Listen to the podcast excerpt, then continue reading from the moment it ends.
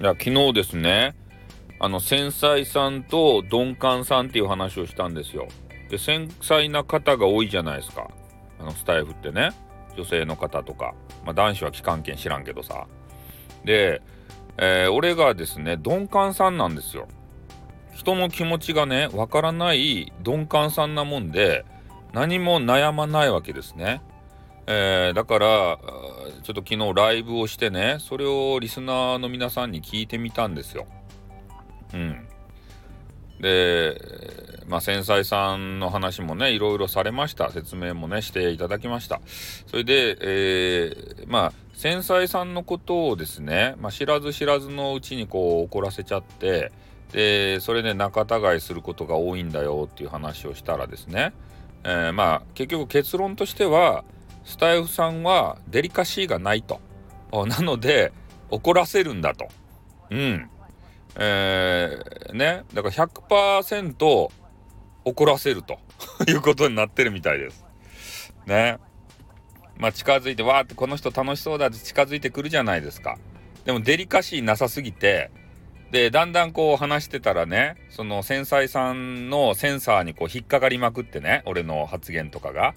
でそれである時に、えー、許容量を超えちゃって嫌になっちゃってこの人デリカシーないわって言ってからねもう怒ってどっか行っちゃう。100%もうこれ100%うん。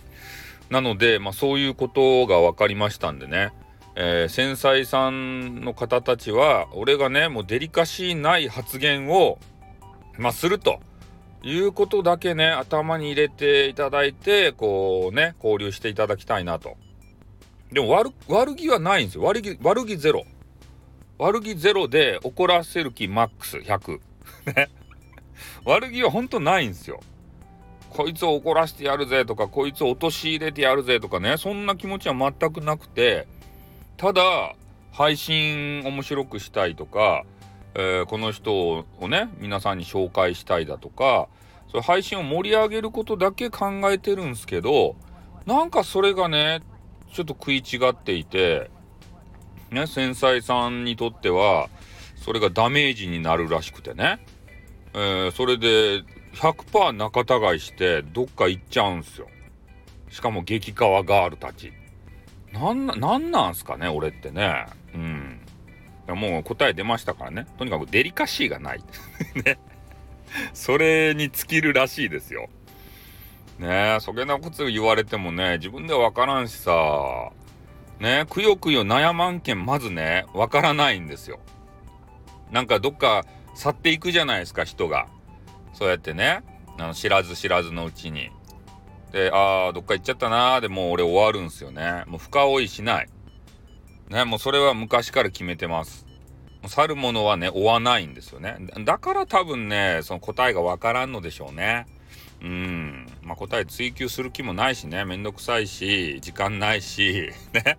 そんなことする暇があったら別のね、女子をまた探すし、ゲームするし、ね、そんな感じなんですよ。